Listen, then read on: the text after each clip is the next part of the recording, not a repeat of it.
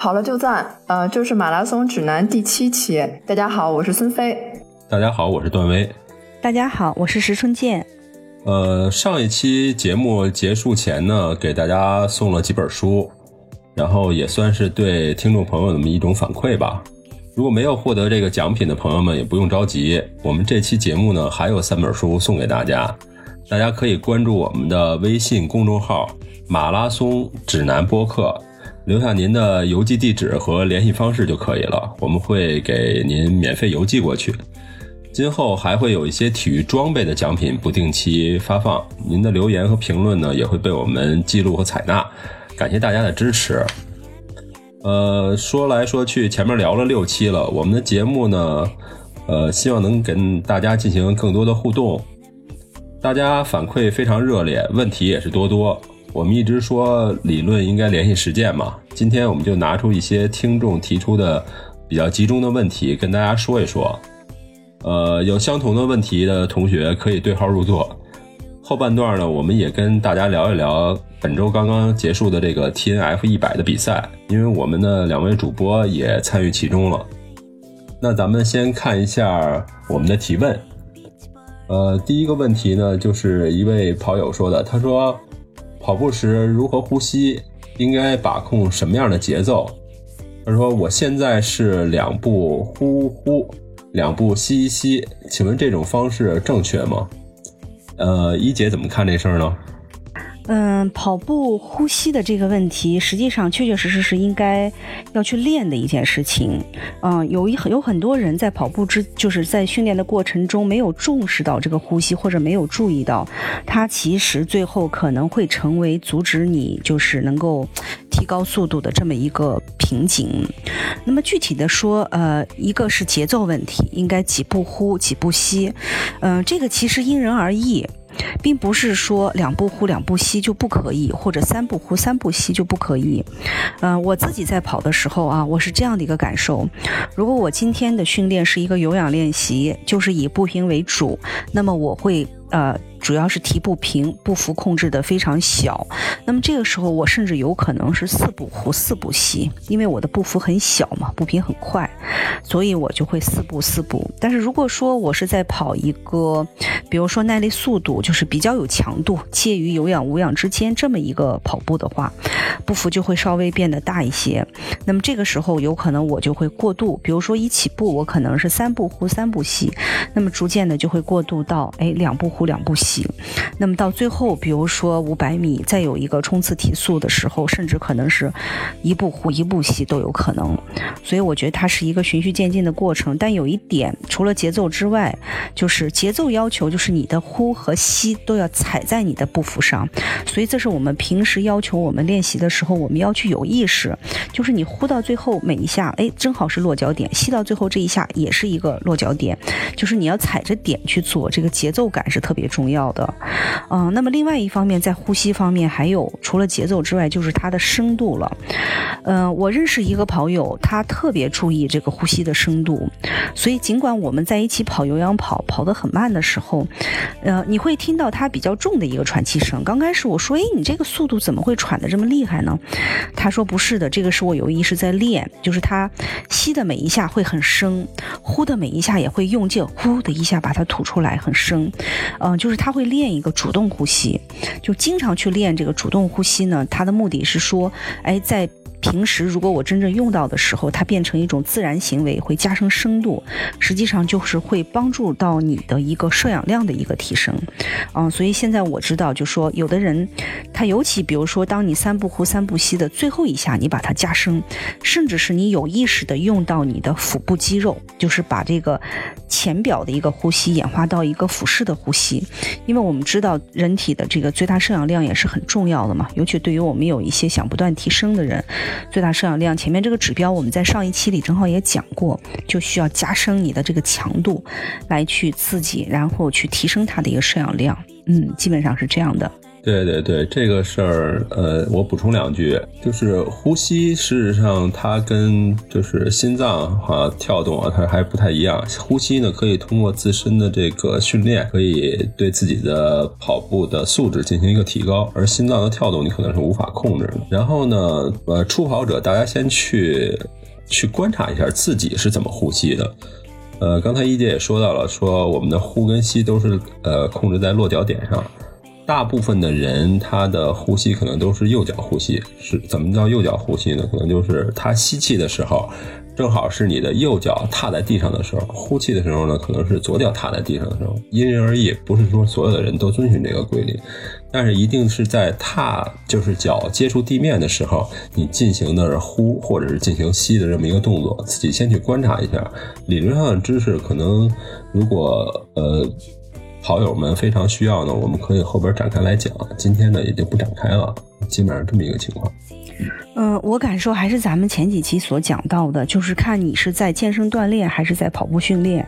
我个人觉得，如果健身锻炼的话，确确实实是不用在这个方面有任何刻意的去锻炼啊，呼吸方面就是自然舒适就好。但是在跑步训练这一块儿，因为我曾经也遇到过一些跑友，他其实跑的也挺多的，但是在呼吸的上面就是很浅，比较快或者比较没有节奏。哎，当你跟他聊这个事儿提醒的时候，他就是压根儿不知道说。我呼吸还要再去配合到我的这个脚步，哎，当他自己就是有几次去关注说，哎，我呼吸配合到我的脚步的时候，哎，他会觉得很顺畅了，就不像以前可能有时候会堵得慌，会很顺畅了。所以，我我我的感觉是说，我不用说我今天是去练呼吸的啊，我这一次课就又要升又要怎么样又要怎么样，但是我的感觉是说，我们的呼吸要逐渐养成一种习惯，就是它跟你的步子的一样，整体的节奏还是。需要你去刻意注意的，我感觉是这样。下一个问题是来自微博的 V Dream 一五一六，他提了一个问题，说这个步频应该怎么练？这个问题挺大的啊。对，这个问题是实际上很多人都会问到这样的一个问题：步频应该怎么练？看特别羡慕别人动不动就是两百多啊，怎么练上去的？也会经常有人问我。嗯，其实我我是感觉步频是怎么出来的，终究这是一个跑步技术的反应，就是尤其是步频啊、触地时间这样的一些指标，不是说你我想刻意的去练到这个数据。实际上，如果你的跑步技术说白了，你的跑姿是靠腿在扒地跑，如果是这样的一个跑步技术的话，你要提升步频的过程中，反而会存在风险。这个风险就是说，你的肌肉会过度的去用劲儿，因为你是靠肌肉放腿部肌肉在跑步的话，你又要加深步频，那腿部肌肉就会过度消耗，它反而会有一种受伤的风险。所以，其实步频是跟这个技术技术是密切相关的。嗯，如果说你的这个跑姿能够靠到重力的带动，哎，腿就成为一个辅助的工具的话，你再去提升步频啊，就会比较主动一些，啊，风险也会降低一些。嗯，总体来说，我觉得步频一方面是有天生的因素，比如说有的人就是幺五零、幺六零，呃，你让他刻意的去练到两百二、两百三，他可能就是有一定的困难啊。咱们也见到很多高手，其实尤其是男子，步频就在一八零左右，甚至是没到一八零也跑得很好的，对吧？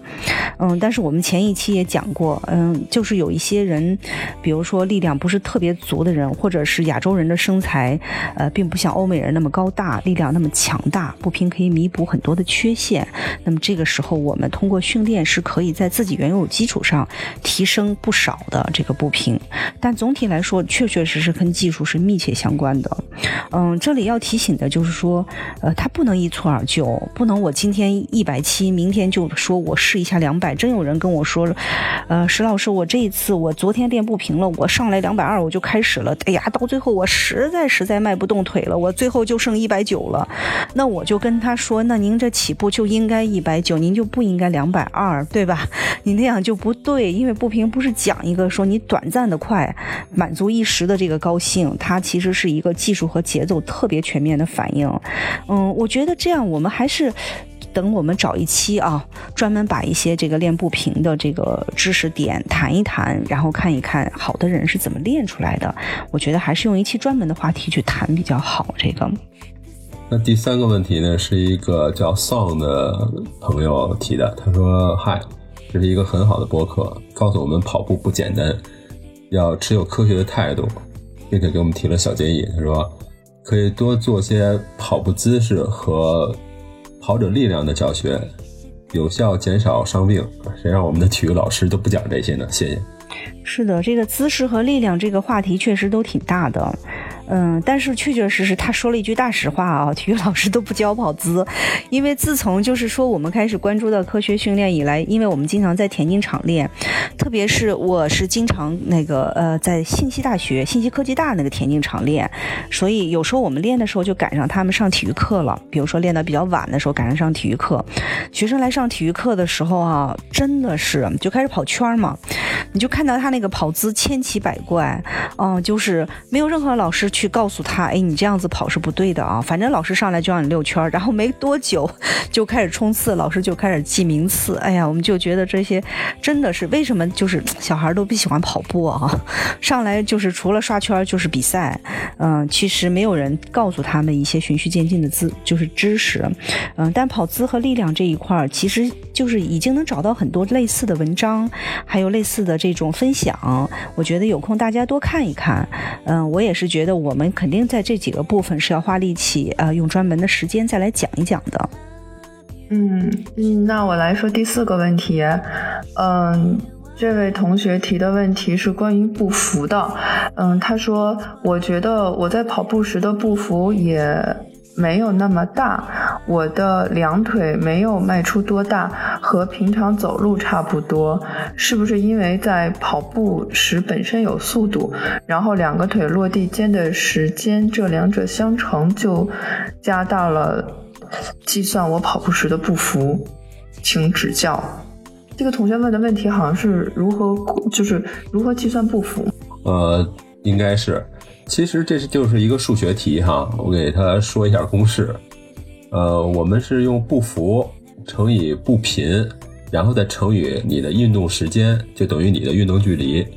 呃，从单位名称上面大家可以看出来，步幅的单位名称呢是每一步有多少米。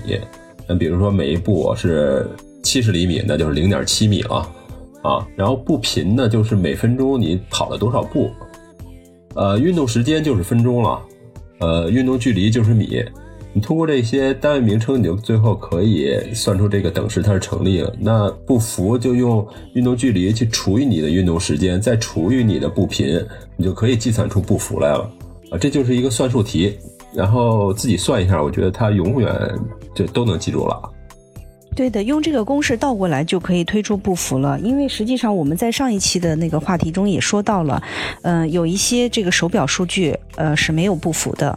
或者有一些 app 里头没有步幅。但是就是这个人在，呃，如果是一个关注训练的人，他在跑的过程中，他其实应该了解自己的步幅的。步幅过大的话，确实有受伤的风险。所以刚才用我们那个段威的这个公式，你把它倒过来推，呃，步幅基本上就可以通过你自己的步频和跑步时。时间来测算出来，然后你清很清楚的知道我这个步幅大概是在七十厘米左右，啊，我们也说过，哎，平时如果在有氧跑的过程中，甚至尤其是你在训练步频的过程中，你把步幅控制到，比如说五十、七十、八十，这个都可以，因为是一个训练，我们是以步频和有氧这个专项练习为主，嗯，当你比较跑得比较快，或者这一次强度比较大的时候，步幅可能会提升一些，嗯，但是比较呃不建。建议说，哎，你比较喜欢跨着大步去跑，风险是比较高的，嗯，所以对建议大家就是了解这个公式，然后可以对自己的日常跑步训练，啊，通过了解自己的步幅来看一下啊，自己的跑姿是什么样的。这个朋友很有意思啊，他说：“你好，无意中在微博中关注到主播孙飞的微博，然后呢，又从他的微博关注到马拉松指南，哇，好厉害，好厉害。”他说有一个问题咨询一下。我跑步一年半，月跑量在二百公里左右，每月骑行一千公里。我这是要练铁三啊！去年参加了三个全马，几个半马，刚刚参加的无锡马拉松 PB 了，二五七。呃，但在一个月前第一次参加跑团的活动，在配速跑中，三四五的配速，哦，四到五公里的时候。左脚一下疼痛，我没在意，又跑了几公里，以前没有过，没这么跑过。四分配速，偶尔跑十公里。回家后看到左脚内侧有点高，按一下呢有点疼，到现在还是有点疼。我去医院看了，才发现自己是扁平足，医生说呃就说休息。我后来就没有上量，二是慢跑。三月十九号无锡马拉松三十公里是四零六到四零九的配速，后十二公里是四二零到四三零的配速。虽然 PB 了，呃，我还是有些疑虑，因为早上起床还是有点疼。然后就问扁平足平时跑步应该注意什么？如果追求速度成绩，会不会造成运动伤害呢？哦，这个易姐给解释一下吧。嗯，过去我曾经也以为就是扁平足它可能减震的效果不好啊，然后会运动的时候比较累。我记得好像以前的科普也是这样说的。有一次参加跑步教练培训的时候，无意中看到了一个资料啊，就是说这个呃女子马拉松世界纪录保持者拉德克里夫，她也是扁平足啊，她也是扁平足，但是呃她的科研团队在她的这个鞋的定制方面呢，也是稍微给她增加一点这个足弓，呃，但是并没有影响她的这个呃训练，就是就是说她的科研团队反而是认为就是在。这个图片上，扁平足和高足弓的人去对比，对比完的结果反而是足弓高的人是比较容易疲劳的啊，并不是说扁平足的人容易疲劳。所以他们在对于高足弓的这个情况下，他们还建议你在就是定制你的这个跑鞋的时候，要去通过这个跑鞋的科技去降低一点你的足弓，然后去缓解你在长距离过程中的这样的一个疲劳。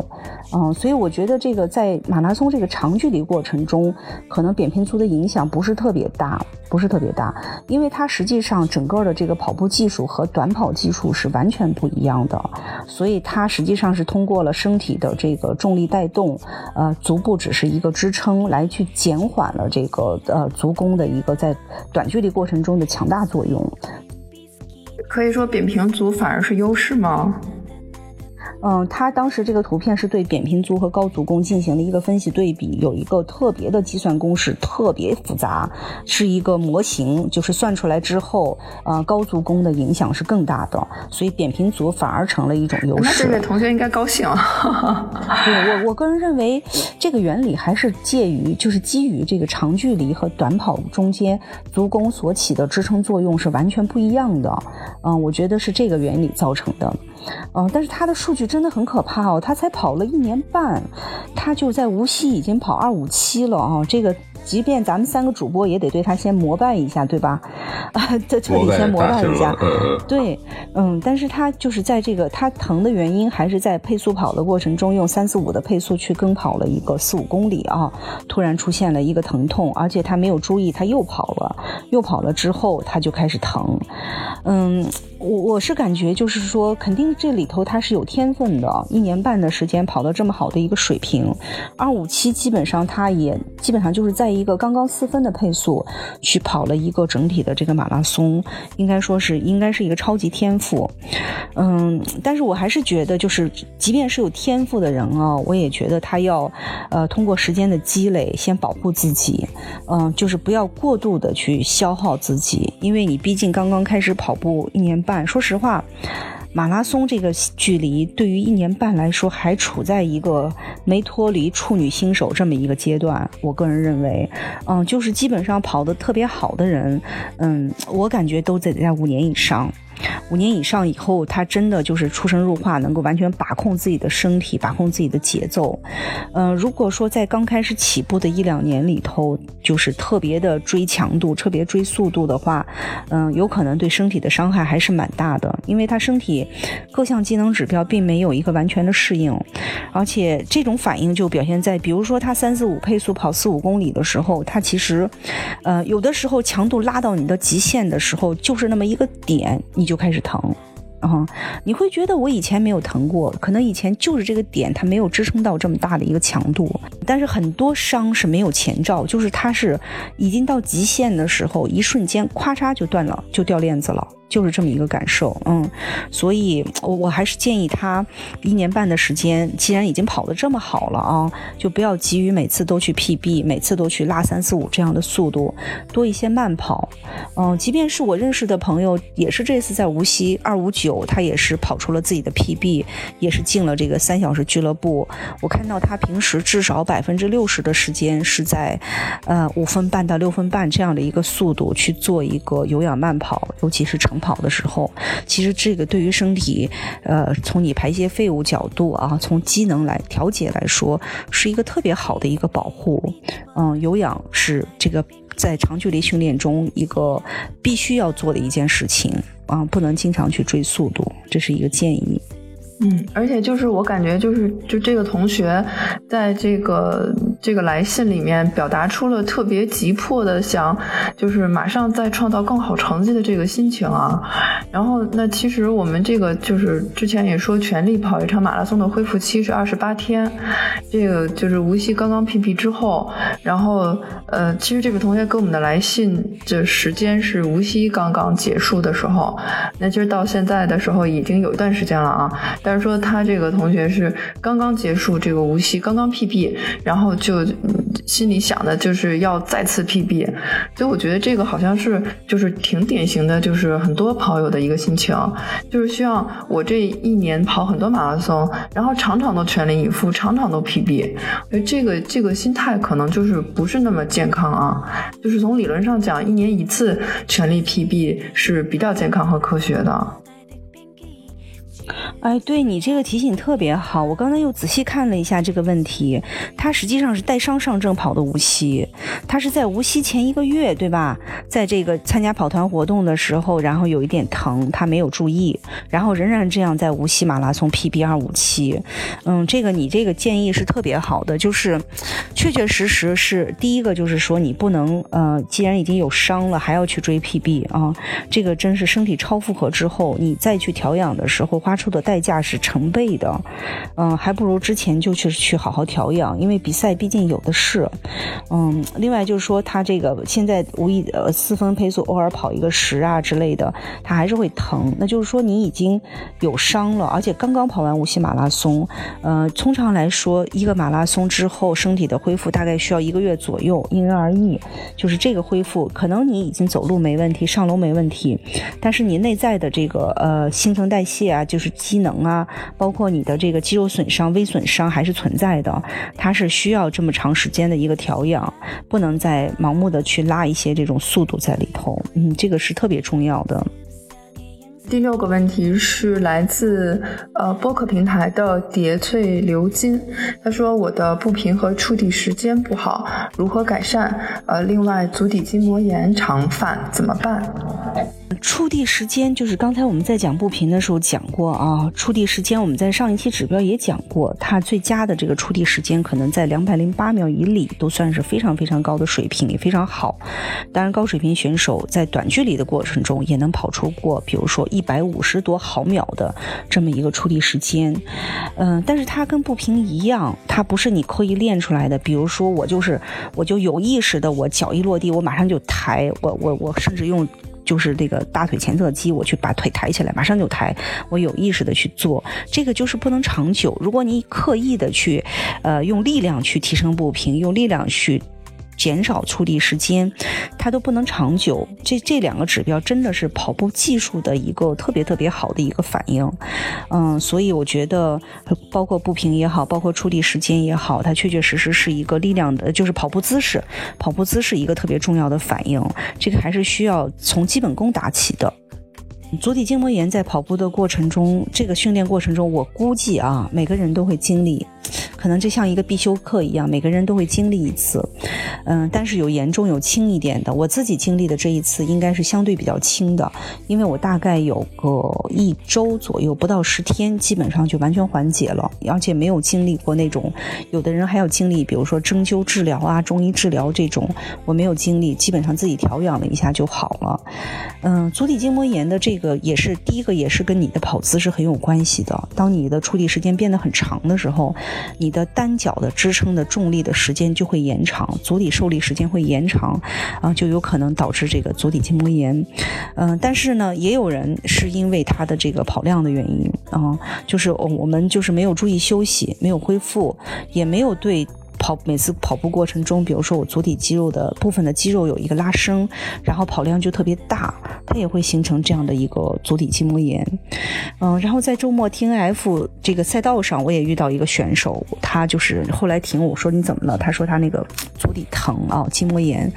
那么他等于说他并不是在跑步过程中出现的这么一个筋膜炎，他实际上是带着筋膜炎的疼痛去上阵的。这个又回到我们刚才说的这个这个问题，就是嗯，在马拉松场。长距离的过程中，就尤其是在你的这个跑步是需要一个特别周期性的这么一个训练，持续的周期的，啊，任何的停滞可能都会让你倒流，所以它需要你把你的身体就是保养的非常好，嗯，否则的话，就是你要是说再带伤上阵，它就会把你的这个小伤就放大了，放大了就停滞很久，然后就会回到过去。嗯，但是如果他已经有这个足底筋膜炎的话，嗯，就是比较好的方法。当然，第一个就是你平时注意一些拉伸和按摩。反正我从我那次受伤足底筋膜炎，我差不多现在每次完了，我自己都会蹲一蹲，就是用单单膝跪地，然后跪，然后坐在自己的另外一个脚上，脚尖是踮起的嘛，这样去拉伸一下足底筋膜，这是一个。还有一个就是热水泡脚，热水泡脚是一个特别好的缓解疲劳的这么一。个方法，就算你没有足底筋膜炎，如果有可能的情况下，在训练完当天晚上热水泡泡脚啊，对足底还有对整个身心的这个血液循环都特别好。嗯，还有一个就是说，如果已经有足底筋膜炎，呃，或者一些前兆，就去找一个网球啊，没事儿。我那时候就是在办公室桌子底下都放一个，反正坐在那儿干活也不耽误踩嘛，自己脚在上面啊，踩一踩，揉一揉，甚至说，那你。外出出差、外出的这种跑比赛中，你都带一个足底，就带一个网球去踩一踩。网球的强度、柔韧性是特别合适的。我曾经也试过棒球，就是棒球太硬了，踩在上面就是受力我太 疼了。但是网球我敢去使劲儿，它软嘛，我敢去使劲儿，就让自己能受一受力。所以通过这些方法，可能也可以做到一些保养和缓解。呃，这一期上面呢，我们回答了六个问题，其实。我们这个播客也是希望大家能够快乐的、健康的去跑步，呃，不要真的等到自己伤病，或者说我自己已经跑不了的时候，我们再去考虑我怎么去康复、怎么去恢复。呃，我认为这不是一个健康的体育行为。呃，希望大家能够从我们的播客当中有所受益吧，就是这么一个道理。然后呢，周末呢。我跟一姐，我们去参加了 T N F 一百的这个越野比赛。那一姐参加的是五十公里的，我参加的是二十五公里的。这个呢，也希望能够跟大家分享一些我们的收获吧。啊，一姐先聊两句，然后我再聊两句。好，嗯，五十公里，在我两年多以前就是开始跑步的时候啊，那时候已经有 T N F 了，也认识了 T N F 跑完五十的大神。那时候一百几乎非常少，哎呀，那时候吃饭的时候就是觉得五十就得坐在最上座啊。像我们那时候两年前连全马都没跑过呢，就得给人端茶倒水，真的是大神，就是不知道自己还有这么一天啊，也能去完成这个五十。嗯，但是昨天在跑的过程中，其实在这。之前我是一个比较严肃的跑者，所以在这之前我进山拉练过三次。嗯，大概起我是按照什么速度去拉练呢？我是按照关门速度，就是一公里啊一小时大概三点五公里左右，就是按 T N F 关门的这个速度我去拉练。因为第一我不想特别为难自己啊，啊我就是想尝试我可不可以完成。第二就是说，呃就是这样子心里就有底了。啊，但我也不想很激进，我也不想知道我能跑多快，因为第一个五十嘛，我也不想去拿名次，对吧？然后在这个昨天呢，我们是这样，我觉得五听 F 这个项目特别越来越接地气了，就以前都是大神，现在你就觉得很多人在跑嘛，五十一共是有两千人，我们报名的时候呢，就是有七八个人一起报的，所以我们那三次拉练的时候，就是多多少少都是几个人在一起。那么我们昨天就是有一个目标，就是我们给自己起了一个名字叫听 F 午饭团。就是意思说，呃，他组委会不是，呃，我们是夜里十二点发枪嘛，呃，然后他关门时间十六个小时，是下午四点关门，所以我们说我们最好能够在午饭时间跑回来，就是十二点左右，这样回来以后我们就可以一起吃午饭，所以我们把自己叫做是就是午饭团，我们把一些精英选手就叫做 T F 早餐团啊，但是还有一些啊，就是这些好一点的选手，那真正的高水平，我们把它叫做 T F 日出团，那人家就是天一亮，太阳刚升起就跑回来了，最快的就就是六个小时多点嘛，那就是天刚刚太阳刚出来嘛。所以，我们这个午饭团呢，我们就是呃设计的指标也特别好，就是在一开始的七八公里的防火道上，我们就用。不到七分，就是七分左右的这么一个速度，慢跑热身，正好把身体活动开。然后到第一个爬升区的时候，就有一点小堵，但我觉得比去年好很多很多，就小堵一下。我是特别喜欢这种小堵，因为第一个爬升，如果你就是完全一步不停的爬爬上去的话，一下子心肺就上来了，整个人的感受就有点堵啊。所以那种小堵就是爬一爬停停，爬爬停停，很舒服的就上去了。嗯，然后我们一直是跑得很好，然后我们这个带队的这。老司机他是跑过一百公里的，所以他非常知道这里头该注意什么。之前给了我们很多注意事项。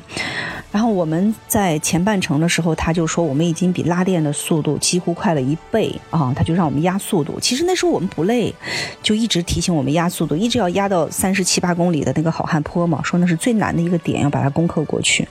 所以我们就压，嗯，然后我们所谓的压就是我们在防火道就会用七八分的配速去跑，我们只要遇坡一。一定是走一个坡都不跑，一定是走啊！然后进到补给站，我觉得 T F 就是这个补给站哦，真的是我我估计很少有越野赛的补给站能做到这么豪华的大 party。它是各个跑团承包了啊，所以那个补给哦，我我我知道二十五公里经过两个，我们是经过了五个。之前这个补给站就是跑团承包之后呢，就会有很多志愿者报名，所以在这个圈里久了嘛，很多志愿者知道我们要跑五十啊，就全都是你那个赶紧，我给你准备。为了私补，其实就是公家的补给已经非常好了。这样，它是那个公配的补给，已经七八种、八九种了。然后跑团又有自己跑团的私补，就是跑团会把这个点弄得更有特色，又配一个七八种。这一每一个补给站就是十来种补给。然后他还有作为我的这个朋友在给我准备私补啊，所以你就知道我前面那个这这这五站补给下来我是什么状况。就是我从跑完 T N F 昨天十二点收工，到我回到家我就已经比较困了嘛，因为。我等朋友回到家五六点钟，七点钟我倒下睡到今天早晨的七八点钟，这中间我没有吃一口饭，然后今天早上起来我仍然不饿，你就可想我在五个补给站吃了多少，玩耍了多少，就是特别的 happy 嘛，跟朋友拍照啊，吃啊。除了那个这个，我觉得我能见到几乎上百种补给以外啊，我私补就是我有朋友给我留了大芒果，我还在一个补给站啃了一个大芒果，还有朋友说好的给我留榴莲，然后说哎呀榴莲没熟生的不好意思，我给你准备了榴莲干，非摁着我吃了一包榴莲干啊，还有补给站就非给我塞一个红牛，让我把红牛喝下去，所以就是自己又贪嘴，没吃过的都想吃一些，我觉得就是一个。就是豪华的，真是流水席就就完成了，所以这种心态，我们就是前三十多公里跑得很舒适，然后到了好汉坡的时候啊，就这个时候基本见分晓了，就因为我们前面很舒适，好汉坡我们是一气儿没停，一口气爬上去，而且一点不累，但是在这个里头，我已经遇到很多快折了的人，啊，就是各种在歇，有人说要歇四五次。然后在好汉坡的时候，就是一路就开始超越。我从一起步最后，然后第一个打卡点一千四百多名，一直到最后回来一千一百多名。所以虽然不是很好的一个多么好的一个成绩，但是后程的超越很愉悦啊。然后尤其是到了最后那个小小五哦，那个坡那个下坡，我的个妈，那个下坡太漫长了。那时候我们已经是大概。四十多公里了，大概四十二三公里了，四十四公里，就是这么一个点上遇到了一个超长的几公里的下坡，而且是碎石路，就是几乎你必须扶着树下这么一个状态。我在这里头啊，就遇到了好多折掉的男士，怎么折？就是各种那个缠着绷带的，拐着脚的。然后就是跟我说这疼那疼的，给我让道。我说你怎么了？因为每路过一个，他如果是不舒适，我会问一下。我说你怎么了？啊，就是比如说我在这里遇到了足底筋膜炎，遇到了髂胫束伤的，遇到了这个反正各种不适，打着绷带的。后来我还跟他聊，我就说你这个是这次伤的还是老伤啊？居然百分之九十都是老伤。我就说你这太勇敢了吧，你这个老伤你来弄个五十，哎呀，那都已经报名了，多难报啊！就是尤其是男的，他就觉得他自己体力好，撑一撑就过去了。嗯，所以当下到小小五之后，后面还有五公里的，就是那个水泥路，那就更是见分晓了。在这里几乎。所有我我我是一路跑回来的，就是说，所有被我超越的人没有一个在跑，全部是在走。就是那五公里已经是所有的人都在徒步了，嗯，所以我自己从从我自己昨天的感受来说，第一个五十我完成的非常愉悦，就是 吃喝玩耍都都非常舒适啊。可能我还有一个感受是跟那个段位特别不一样的地方，就是我们是夜跑。所以我其实特别担心夜跑脚下会不会有风险啊？但实际上组委会在前面六点之前这一段路，我们跑过的路都是选择的非常开阔的路，不会就是出现一些小的磕绊，就是很很舒服。呃，尽管有爬升，但很开阔都是。然后呃，最最特别的感受就是，哎呀。你去看到北京的夜景，当你在山下就看到山上星光点点，都是头灯嘛，哦，那个感受真的是太太太奇妙了。尤其是爬到那个鬼笑石，站在那个地方，因为平时也到过那儿俯视北京的夜景，然后别人跟我指这个是长安街，这个这一圈是三环，这一圈是四环，那一圈一圈特别鲜明。哦，就在那儿，大家都不跑了，全在那拍照，就觉得哎呀，这种体验啊，就是这种夜跑。跑一夜，从天黑跑到天亮的体验，我真是觉得特别神奇。因为你自己平时无论如何都不会去平白无故的去夜跑的，所以这种经历，我认为二十五的没有是非常可惜的。那那段威，你讲讲你的经历，你二十五怎么样？是昨天送一姐回家路上，我俩就讨论这事儿。我说这个五十距离可能我能接受，但是熬夜这不睡觉，我真是有点扛不住。所以我说我报个二十五，这事儿呢，呃，我觉得刚开始咱聊了一个能力的事儿，对吧？呃，一姐说我们比赛之前我们至少进行过三次的拉练，拉练完了以后呢，这样对自己心里，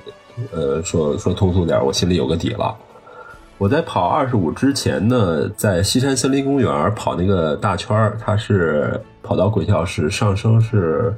四百多米吧。反正一圈是十公里，正好十公里。我那个时候大概是一个小时二十多分钟跑一圈然后也是跑完了以后呢，觉得 OK，我我好像能参加这个二十五的这个越野比赛。嗯，为什么要说这个？就是说我们很多选手，呃，报二十五的选手是头一次参加越野比赛。呃，我觉得还是说到我们最开始的一个观点，就是我们参加比赛是来玩的，是来是来乐的，不是来受伤，不是来找刺激、找痛苦的。呃，大家一定要有一个打好一个基础，然后我再去参加二十五也好，五十也好，哪怕一百也好，这个比赛要自己对自己能力有一个身体的一个认知。呃，第二个呢，说的就是因为我起跑的时候站在前排，所以我对超过我的这些。呃，跑友吧，有一个深刻的认识，就是大家在刚开始起跑的时候，呃，真的是很兴奋啊，就是，呃，哪怕是上坡，我都见有有五六分钟的配速往坡上跑的，我说真的很快。那我觉得这个时候是刚刚开始比赛的一股兴奋劲儿，但是呃说我们用这个方法来参加这个比赛是不是合适？呃，我觉得不是特别好，就是说你在安排自己的全程比赛的时候，应该。有一个科学的、合理的一个部署吧。我说，呃，刚开始是不是要把速度控制一下，然后把自己的体力能够合理的分配到整个赛段当中？我觉得这个时候可能，呃，如果计划的好，应该对自己的成绩提高也好，还是说对自己，呃，受伤病困扰的这个风险也好，呃，都是有益处的。这是我想说的第二个。第三个呢，就是。今年的二十五公里是有两个补给点的，一个是 CP 六，一个 CP 十。像一姐说的，那真的是一个吃喝的，呃，非常嗨的一个站点儿反正我在每个站点将近都待了二十分钟，或者说真的是吃了二十分钟。种类呢，呃，香蕉、小西红柿，就这些瓜果梨桃啊，就就数不胜数。然后 CP 十的糖耳朵，我跟跟孙飞说，我说这比护国寺小吃那糖耳朵好吃多了，就基本上我是一直没停嘴，然后疙瘩汤，疙瘩汤都是非常热的，就是不是那种热，都已经很烫的那种。你经过一个大的体力消耗以后，到那儿喝一口热的疙瘩汤，我感觉真的是超爽。然后还有豆汁儿，呃，什么鱼罐头我也吃了，榨菜，呃，糖火烧，还有，呃，我当时都觉得我可乐就不应该喝那么多，简直是太占地儿了。真真真的是太占地儿，呃，唯一就是有一个失误的地方，就是过了 CP 十，CP 十我吃的太多了，刚过 CP 十 就是那个下坡的土路，对对，就完全感觉好像，哎，怎么还不到头啊？就像一姐说那，怎么还不到头啊？然后北方的那个越野赛嘛，就是下坡的时候就是暴土扬长的。嗯，就是土特别大，土特别大，我就特感谢孙飞给我准备的一条魔术围巾。我开始还说这么热的天要这个干嘛？后来发现哇，用处真的好大呀，可以捂着嘴让你少吃半斤土。嗯，是对，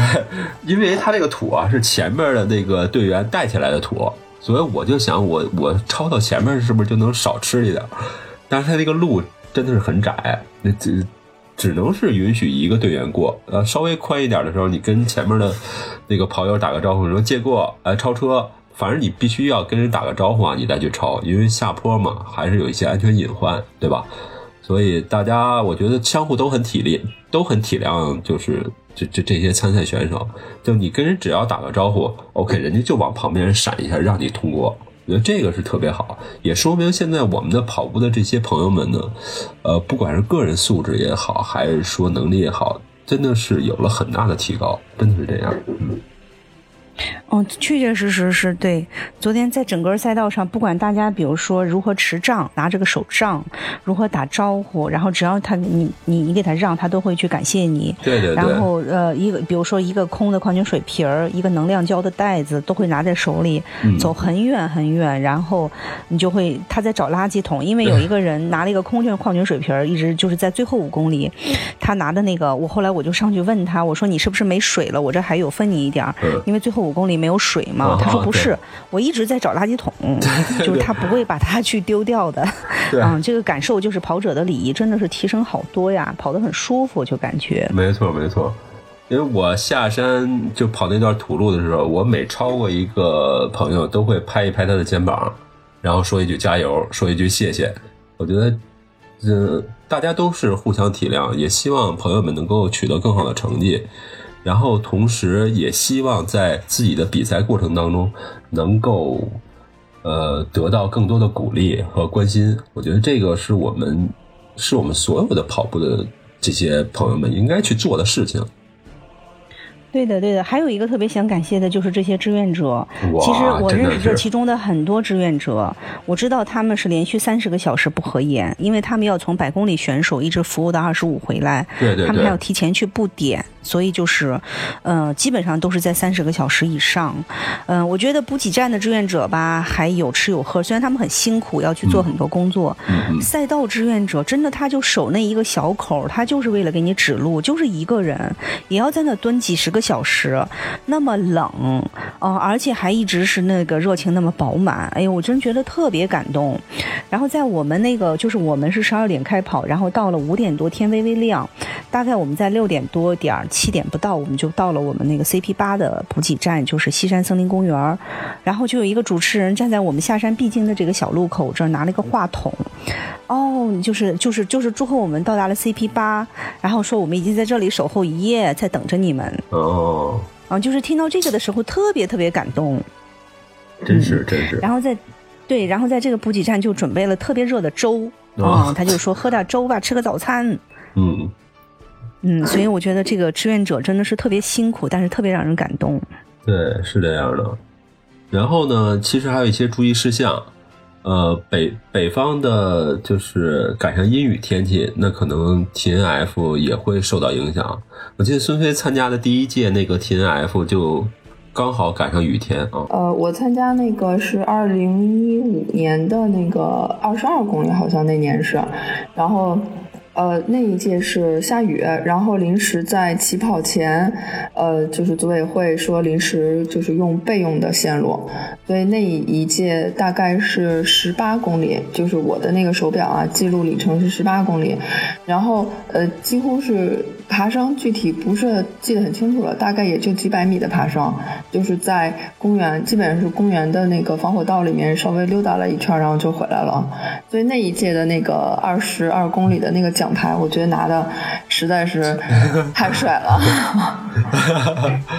对，因为北方的山路其实还是有一些危险的。我们不说碰到泥石流什么的，呃，它还是会，比如说道路泥泞，因为它很多浮土嘛。呃，人比如说在下坡的时候，他受伤的风险会很大。那这时候，那个赛事的组委会一定会启动它的备用线路啊，因为北方。因为我对这边的山还比较了解，它会有一些滚石产呃出现，所以为了大家的安全，也希望大家能够体谅这个组委会呃临时的做的这些改变。我觉得安全第一，真的是安全第一。嗯，哇，昨天那个小小五的下坡，如果我们赶一雨天，我觉得不得都得坐着滑下来。对对对对，那那得多滑呀，因为那个碎石加上泥啊，不敢想象。我昨天太幸运了。对啊。昨天刚好赶上一个半阴天儿啊，一姐。对对对，哎呀，太给力了这天儿。对啊，你说前前一天出发的一百就不行，一百的说热了，中暑了好些，也吐。对对对，太热。他们正好是下午两点钟出发嘛，最最热呃最晒的时候。嗯。嗯，我们很幸运，很完美。我对我自己的第一个五十非常满意，很完美。我对我的二十五很满意。恭喜两位，恭喜两位啊！哎，一姐，那个下一次看你了，必须的。所以就是那个想问一下，就是对于第一次想挑战五十公里越野的同学，一姐有什么建议吗？嗯，我记得他这个五十的报名应该是要完成全马才能报。我记得有这么一个门槛哦，这个是真的是必须的，因为在越野中它有一个原理，就是，呃，每爬升是它是三千米就相当于三十公里的体能。是这么算的，一百比一这么一个，就相当于说，呃，如果你跑的是一个五十公里，然后如果又爬升三千米的话，你需要具备八十公里的体能啊，三千米合成三十公里，所以在整个过程中，我自己的感受，第一肯定要无伤上阵，第二个是要去做几次山路的这个拉练啊，第三次第三肯定是要有一个这个全马的体能储备，但并不是说你要多快，你一定要是个四分四小时选手、五小时选手，我倒觉得不一定，我是。觉得，即便你是个六小时选手，如果你把准备功课做足了的话，是没有问题的。嗯，这三次拉练给我的感受，我们第一次很就是很初初浅嘛，因为刚上山就拉了十几公里，慢慢的。嗯，这三次拉练下来，给我最大的感受就是，当我跑到一些熟悉的路况的时候，我一点都不慌。尤其是到了那个好汉坡，那个可能是全全国的越野跑友都知道北京有这么一个坡，很虐，基本上都会知道。所以想象一下它的这个难度啊。在这个坡上，它不仅是需要毅力，它需要技巧。第一次我爬就很累很累，昨天我爬简直是轻松至极，就是因为我找见了窍门就是我知道在这种陡石的这个路上，几乎要攀岩的这么一个感觉，你手杖是必须收起来，手套是必备的，因为你几乎是要去抱着树、抱着石头往上爬嘛。那么第三就是说，这个技巧就是说，你完全不需要站立，你只需要爬行。但是很多不知道的人，他就会拿着手。手杖去爬这个地方，或者说他会每一步都要站起来再去爬下一步，这个体力消耗就会非常大。对，所以我昨天特别的感受就是我在爬行，前面的人不是在爬行，因为我基本上是看着他的鞋在走，但我每次看到他，他都直立起来了。所以有为什么有些人会很累？你这个做工会很多。对，嗯，我所以我觉得只要有一个这个全马的这个体能，然后呢自己敬敬畏一些，多多两次的这个演练，尤其是要。在你比赛的这个路段进行一个拉练是最理想的了，你对路况会非常非常的熟悉。再有就是说找几个呃差不多的伴儿，就是体能差不多，呃整体愿意在一起跑的伴儿。实际上五十公里我们十二点出发，如果是我自己。就是从头闷到饱闷到尾的话，我觉得感受会挺难的。对，就是那么晚嘛，那难免不犯困。嗯，啊，但是我们一直谈笑风生，我们居然没有一个人犯困啊！所以这几点吧，我觉得就是都做好准备的话，全马的人去跑五十，应该是一个都能完成的事情。嗯。好嘞，挺好，挺好。明年冲击五十。稍微稍微加一点力量练习，因为到最后那个小小五下坡的时候，我我是感觉，呃，之所以难，就是因为大家到那个时候的脚踝、膝关节肌肉力量都不足了，对每一步都变得非常小心。其实说越野考验的是下坡，不是上坡嘛，对对对只有下坡才更是一个力量的体验。所以我觉得，如果我在这之前勤奋一点，加一点力量的话，那一段的感受也不会觉得怎么那么漫长了。嗯嗯嗯，嗯。你也有没有考虑明年冲击一百公里啊？哦，我现在跑下来五十是个什么感觉呢？就是因为又是几个人一起跑，很愉悦嘛。我觉得五十就是红酒，就是那种淡淡的香，你慢慢的品，然后几个人在一起特别愉悦。我觉得一百的就是那个酒桌上来回划拳的那白酒，